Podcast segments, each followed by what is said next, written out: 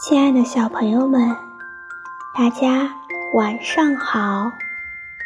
今天我给大家讲的是有关于帽子的故事。一个大风天，森林失火了，火势好大好大，把半边天空都烧红了。森林里的小动物们全部赶着去救火了。他们拎水的拎水，提桶的提桶，喷的喷，浇的浇，大火终于被扑灭了。可是，小狗在救火时，被窜起的火苗燎了头顶。一头漂亮的毛全被燎光了，只剩下黑乎乎的毛茬儿。这个样子，怎么上学见老师和同学呢？小狗难过的哭了。狗妈妈为它赶做了一顶帽子，并安慰它说。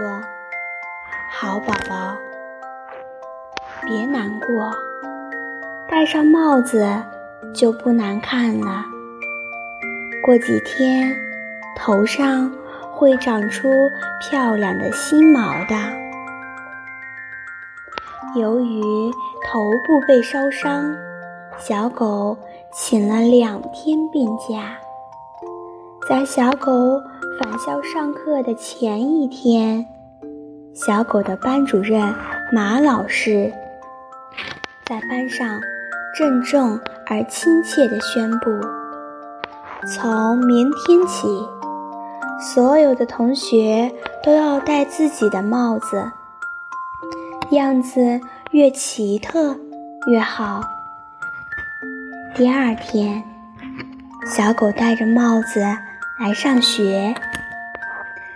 当走到教室门口时，他犹豫的迟迟不敢进去。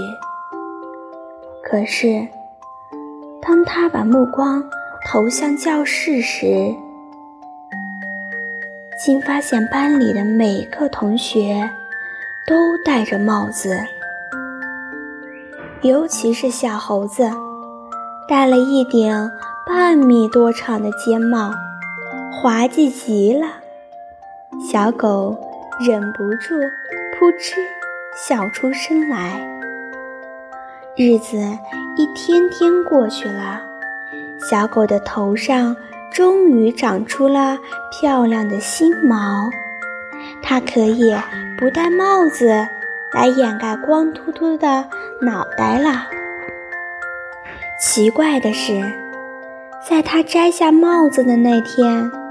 班里所有的同学都不戴帽子了。